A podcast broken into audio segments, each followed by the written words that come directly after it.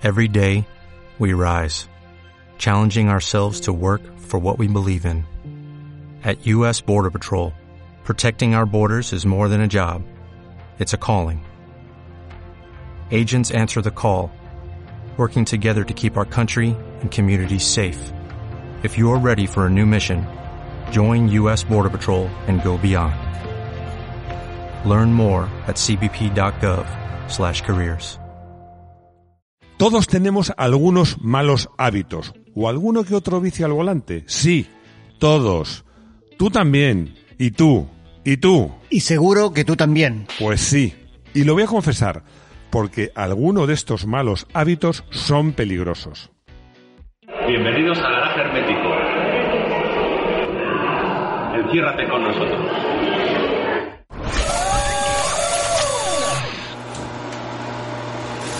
Hoy vamos a comenzar de una forma un poco especial. A ver si eres capaz de sorprenderme, aunque tengo muchas dudas. Pues te voy a sorprender. Te voy a sorprender porque hoy vamos a empezar con la lectura del Santo Evangelio según San Juan, el 8.1.11. ¿A qué te ha sorprendido? A ver, a ver, a ver, no, no, no, me ha golpeado, como, como decimos en mi país. ¿De verdad está en un garaje hermético qué es esto? Estamos en garaje hermético, estamos en garaje hermético, tranquilos. Pero es que lo que dice San Juan es algo muy inteligente. Dice, quien esté libre de pecado, que tire la primera piedra.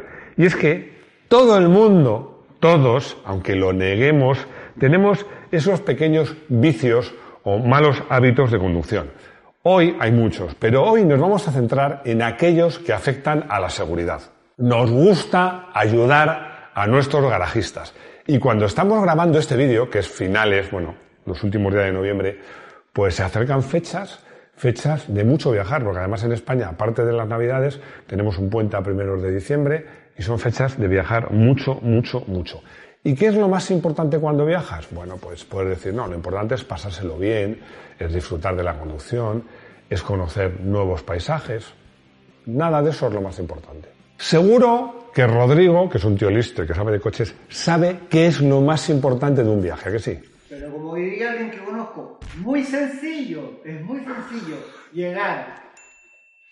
Está claro, está claro, como bien dice Rodrigo, que lo más importante de un viaje es llegar, es llegar. Y para los que me acuséis que me estoy poniendo en modo DGT, ya sabéis que la DGT es la Dirección General de Tráfico, la Autoridad del Tráfico en España, os diré una cosa. Voy a pedir la ayuda, después de habérsela pedido pues a un santo, se la puedo pedir al que para mí es casi otro santo, un dios, Juan Manuel Fangio. Juan Manuel Fangio decía que para acabar primero, lo primero es acabar. Más o menos con los viajes es lo mismo. Y he dicho que nos gusta ayudar a nuestros garajistas, pero todavía más nos gusta que vosotros, los garajistas, me ayudéis a mí. ¿Por qué digo esto? Porque si me daré bastantes ideas, que estoy seguro que sabéis un montón de coches y me la vais a dar en los comentarios, yo creo que este vídeo merece una segunda parte. Pero ojo, en esa segunda parte, insisto, si me dais buenas ideas, nombraré la idea y quién me la ha dado. Que así yo creo que es un vídeo muy participativo. Confieso que para este vídeo he hecho un poquito de pupurrí, mezclando pues, malos hábitos en general con malos hábitos de conducción. Y también voy a confesar que, como dice San Juan, yo no estoy libre de pecado. Confesaré de estos vicios, alguno, alguno también me salpica a mí. Y para el final, en la que habitualmente es la sección coche del día, que hoy no es coche del día, os tengo preparada una sorpresa. Mira las presiones. Vamos a olvidarnos de una vez de las pataditas a la rueda, que es como hay gente que me dice que mira las presiones. Olvidaos. Y de una vez, de una puñada vez, compraros un manómetro. Yo me he comprado uno que me sirve para la bici, para la moto, para los coches, y que me ha costado, lo iba a traer, pero bueno, da igual, porque Rodrigo sacará alguna imagen, que, que un buen manómetro digital, súper preciso, que vale 20 euros. Además, este me vale para los dos tipos de válvulas, que ya sabéis, os lo digo en lenguaje técnico para que parezca que sé, que son las válvulas que se llaman Presta y Shredder, o sea, las finas y las gordas. Los coches todos usan las gordas, las Shredder. Podéis poner el aire, hinchar las ruedas en las gasolineras, pero no os fiéis de los manómetros de las gasolineras. Por cierto, que tampoco es mala idea tener un compresor portátil, que valen también como 35 euros. Una buena idea en un coche normal, Pero en un todoterreno es imprescindible. ¿Por qué? Porque en un todoterreno, por ejemplo, si te metes por zonas de mucho barro o de arena, conviene bajar las presiones. Entonces, claro, cuando llegas al asfalto, si tienes un compresor portátil, las puedes subir otra vez. Así que en un todoterreno es más que recomendable. Cambia las ruedas. Lo digo siempre, lo repito y lo seguiré repitiendo. Da igual. Da igual que tengas un coche súper nuevo, último modelo, que tenga todas las medidas y los sistemas de seguridad habidos y por haber, y que tú seas un crack al volante. Da igual, da igual. Si tus ruedas y tus neumáticos están en mal estado, no sirve de nada.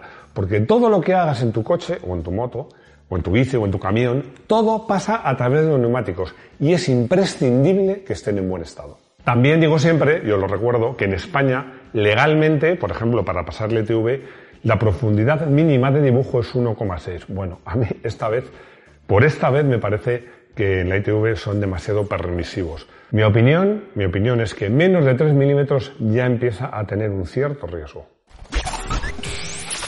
Manos al volante. Este sí que es un vicio de conducción la mar de habitual y que comete mucha gente. Bueno, muchos es que van gesticulando con las manos, incluso sueltan el volante. A mí me ha pasado incluso con taxistas, que se supone que son profesionales del volante. Y luego está el fenómeno ese, no haya del que lleva la mano en el pomo de vez en cuando, no, no, que la mano derecha vive en el, con, con comillas, bueno, yo diría que sin comillas, vive en el pomo de la palanca de cambios. Las manos tienen que ir en el volante. Voy a seguir sorprendiéndote porque vamos a hablar de cine. ¿De cine? De cine. Después de citar a la Biblia, vamos a hablar de cine y ya entenderéis por qué. Porque me encanta, me encanta la escena final de la película, un peliculón de con faldas y a lo loco, cuando Jack Lemmon dice aquella famosa frase que seguro que Rodrigo, que es, que Rodrigo, que es un cinéfilo, sabe cuál es. Claro, nobody is perfect. Bueno, por supuesto, ya sabía yo que Rodrigo le voy a decir en inglés. Es nadie es perfecto. Bueno, y es que nadie es perfecto y yo menos que nadie. Yo os dije que, que iba a confesar que yo también cometo, tengo mis vicios conduciendo. Y este es uno de ellos. Confieso que en largos viajes, pues muchas veces llevo la mano derecha sobre todo en el muslo o a veces la izquierda un poco en el reposabrazos. Bueno, pues no llevo las dos manos en el volante. Mal, mal. Y cuando yo lo hago me lo reprocho. Las dos manos tienen que ir en el volante. Y diréis, bueno, tampoco es necesario. Sí, porque si de repente pasa algo, se cruza alguien, le cae un camión en la carga, con las dos manos en el volante tienes más posibilidades de hacer una maniobra de esquiva y hacer una maniobra mucho más rápida y más segura. Ten luces. Esto es muy sencillo, muy sencillo.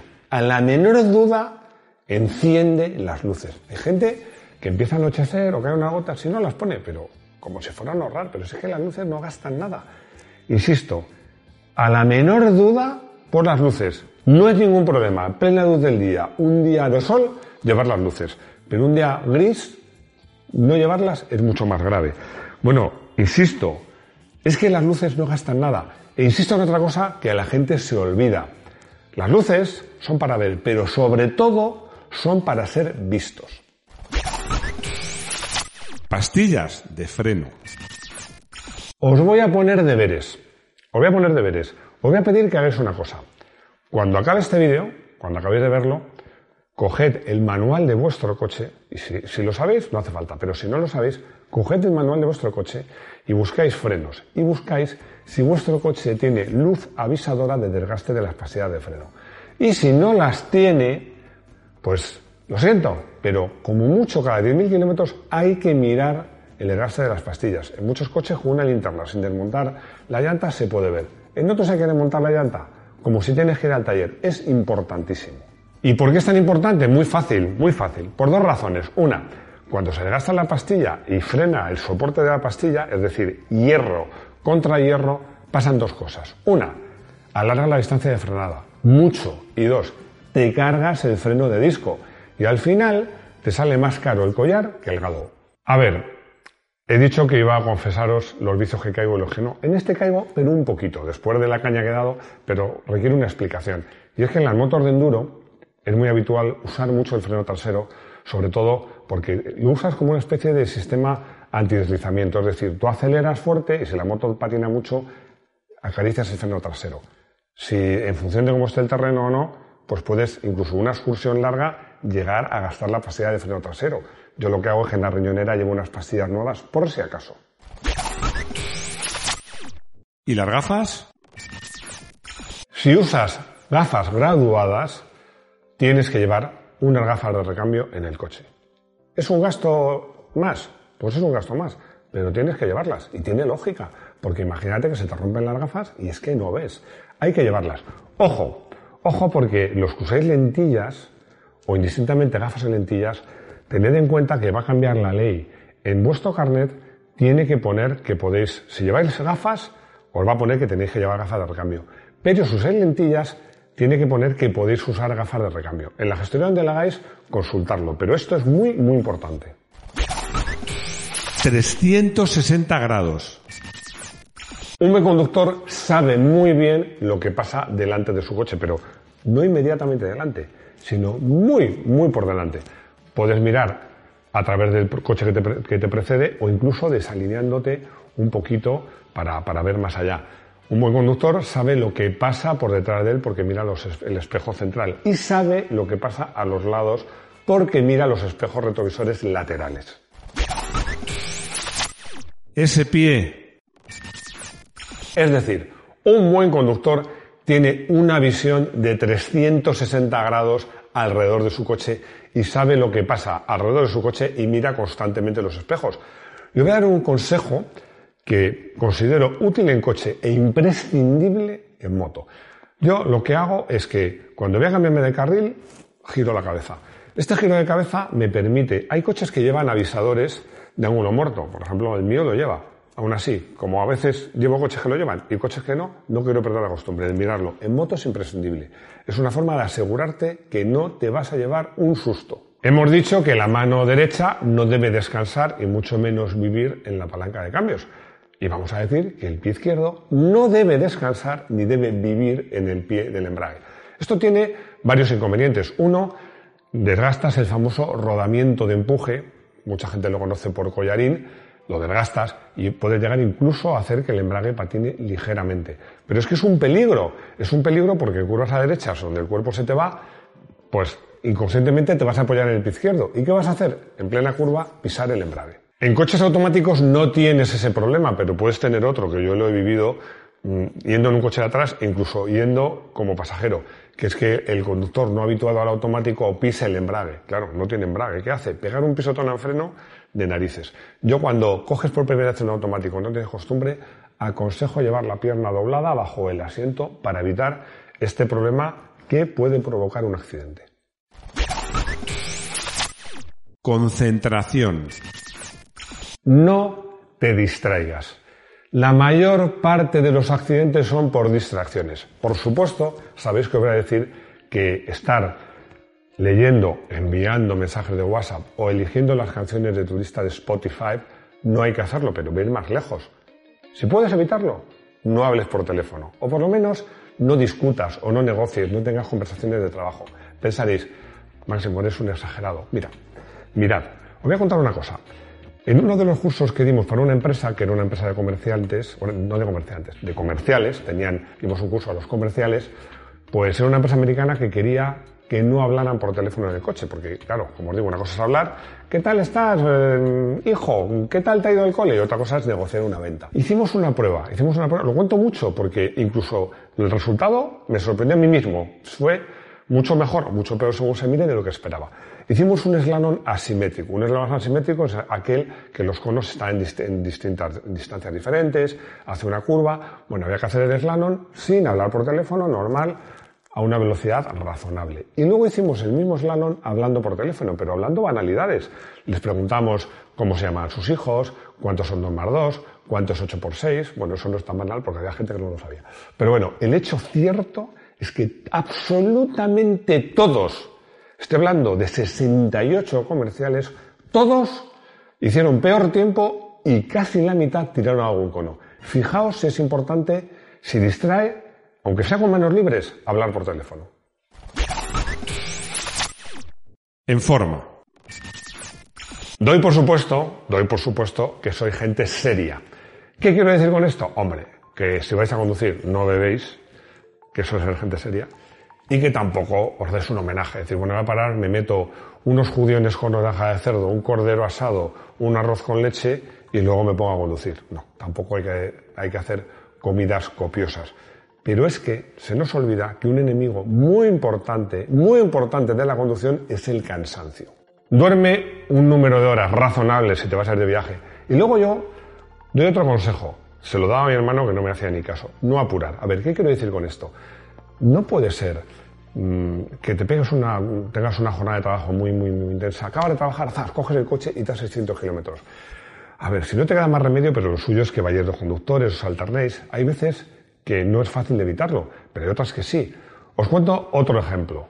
El esquí. Soy muy aficionado al esquí. Veo mucha gente que, bueno, pues esquía hasta las 3 o las 4, come y coge el coche y después de estar toda la mañana esquiando intensamente y después de comer se mete 6 horas de viaje. A ver, pues no pasa nada porque esquíes un poquito menos, acabas a las 12, comes algo ligerito, te vas de viaje y a mitad de viaje vuelves a parar, comes otra vez algo ligerito. Yo creo que no apurar y no subirse al coche agotado es una muy buena medida de seguridad. Seguramente no os habré descubierto nada nuevo, pero aparte de que siempre viene bien repasar esto, es que os he lanzado un reto. Espero vuestros consejos para hacer un vídeo. Y os decía al empezar que teníamos una sorpresa, y es que hoy no hay coche del día, no hay moto del día, no hay camión del día, no hay autobús del día, no hay vehículo del día. Hoy hay otra cosa. Hoy tenemos neumático del día, esto es una novedad.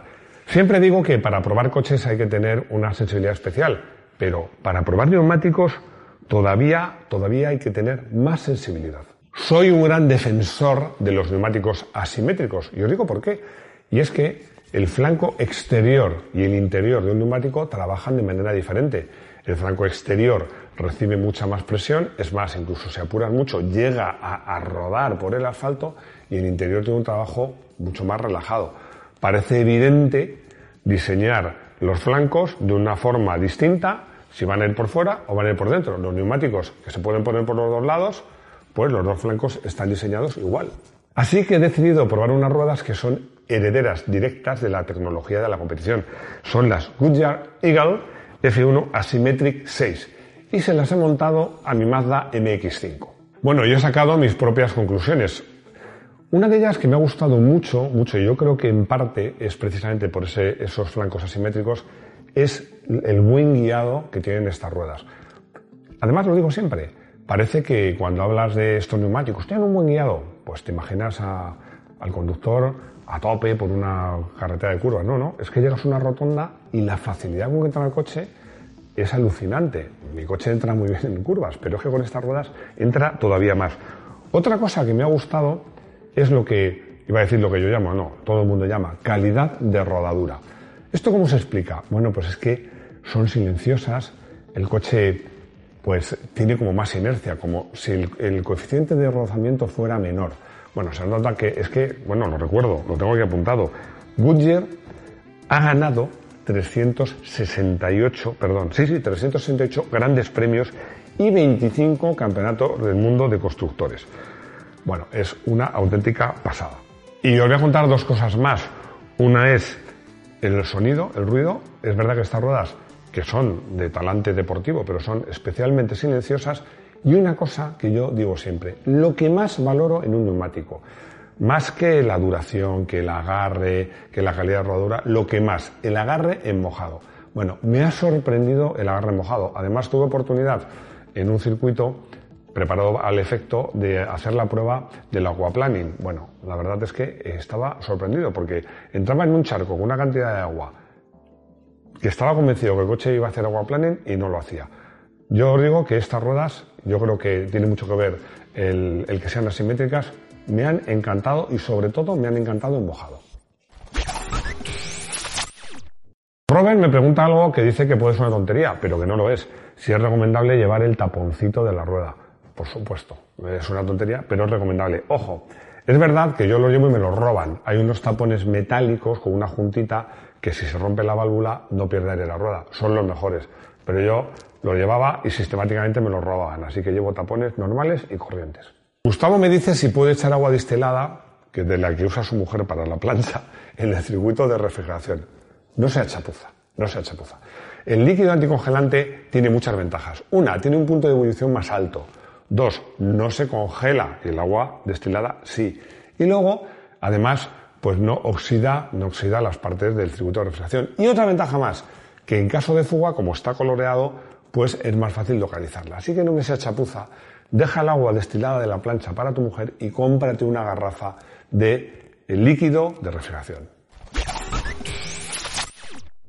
Y ya está, hemos llegado al final. A mí me gustaría dos cosas. Una, que en los comentarios nos deis ideas. Insisto, si hacemos un vídeo vamos a decir la idea y quién nos la ha dado. Y que confeséis cuáles de estos vicios habéis cometido.